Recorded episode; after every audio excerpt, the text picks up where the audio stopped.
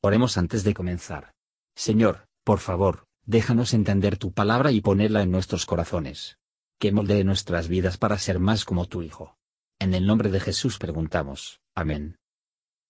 Capítulo 21 Y visitó Jehová a Sara como había dicho, e hizo Jehová con Sara como había hablado. Y concibió y parió Sara a Abraham un hijo en su vejez, en el tiempo que Dios le había dicho. Y llamó Abraham el nombre de su hijo que le nació, que le parió Sara, Isaac. Y circuncidó Abraham a su hijo Isaac de ocho días, como Dios le había mandado. Y era Abraham de cien años cuando le nació Isaac su hijo. Entonces dijo Sara, Dios me ha hecho reír, y cualquiera que lo oyere se reirá conmigo. Y añadió, ¿quién dijera a Abraham que Sara había de dar de mamar a hijos? Pues que le he parido un hijo a su vejez. Y creció el niño y fue destetado, e hizo Abraham gran banquete el día que fue destetado Isaac.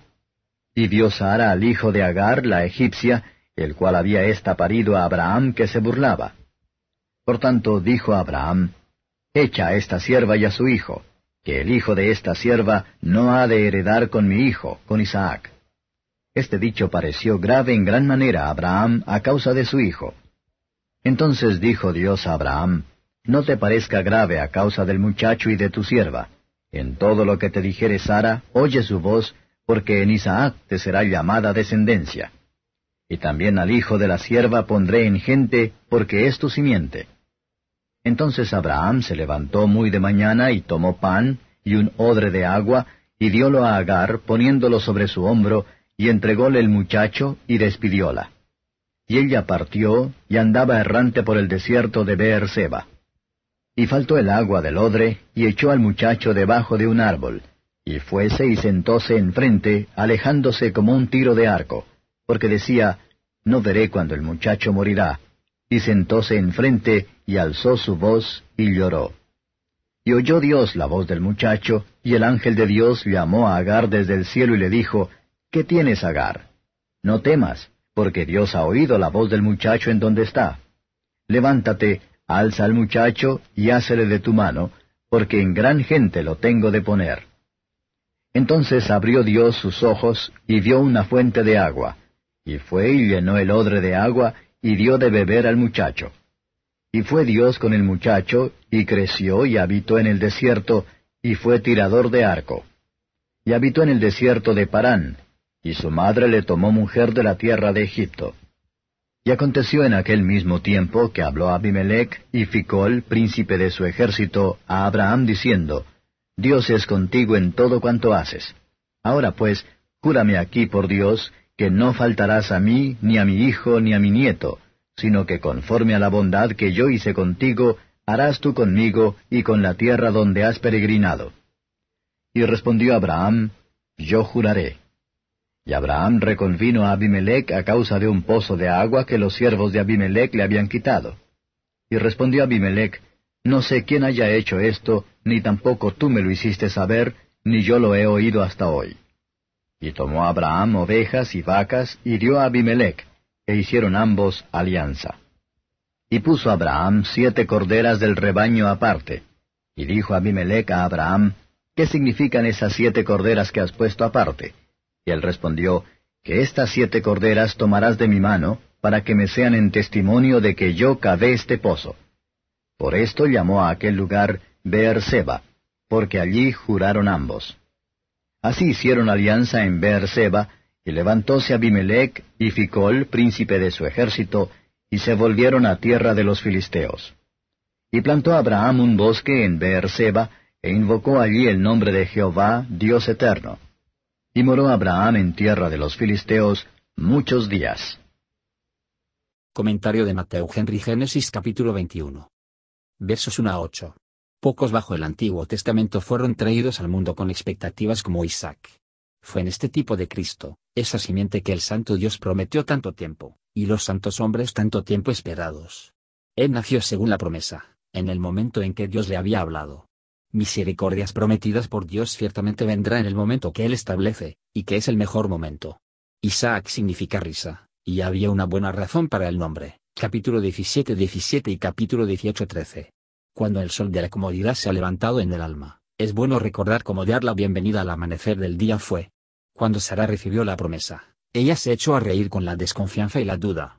Cuando Dios nos da las misericordias que empezamos a desesperar, debemos recordar con pena y vergüenza nuestra desconfianza pecaminosa de su poder y la promesa, cuando estábamos en la búsqueda de ellos. Esta misericordia llena a Sara con alegría y asombro. Favores de Dios a su pueblo del pacto son tales que superan su propia y pensamientos y expectativas de los demás. ¿Quién podía imaginar que Él debe hacer tanto para aquellos que merecen tan poco, es más, para aquellos que merecen tan mal? ¿Quién hubiera dicho que Dios enviara a su Hijo a morir por nosotros, su Espíritu para hacernos santos, sus ángeles para que nos asistan? ¿Quién hubiera dicho que tales grandes pecados deben ser perdonados, dichos servicios medios aceptados, y este tipo de gusanos despreciables tomadas en el pacto? Se da una breve explicación de la infancia de Isaac. La bendición de Dios sobre la lactancia de los hijos, y la preservación de ellos a través de los peligros de la edad de lactancia, deben ser reconocidos como réplicas de la señal de la atención y la ternura de la providencia divina. Versos Salmos 22 2.9 y 10, Oseas 11 2.1 y 2. Versos 9 a 13. No pasemos por alto la manera en que este asunto de familia nos instruye a no descansar en privilegios externos, o en nuestras propias obras. Y busquemos las bendiciones del nuevo pacto por la fe en su divina fiador. La conducta de Ismael fue la persecución, que se realizan el desprecio profano del pacto y la promesa, y con malicia contra Isaac. Dios toma nota de lo que los niños dicen y hacen en su juego, y que contar con ellos, si ellos dicen o hacen mal, aunque sus padres no lo hacen. El imitar es un gran pecado, y muy sugerente a Dios. Y los hijos de la promesa deben esperar ser burlado. Abraham se entristeció de que Ismael se portan mal, y un castigo demanda será tan grave. Pero Dios le mostró que Isaac debe ser el padre de la simiente prometida, por lo tanto, enviar Ismael, para que no corromper las costumbres, o tratar de tomar los derechos de Isaac.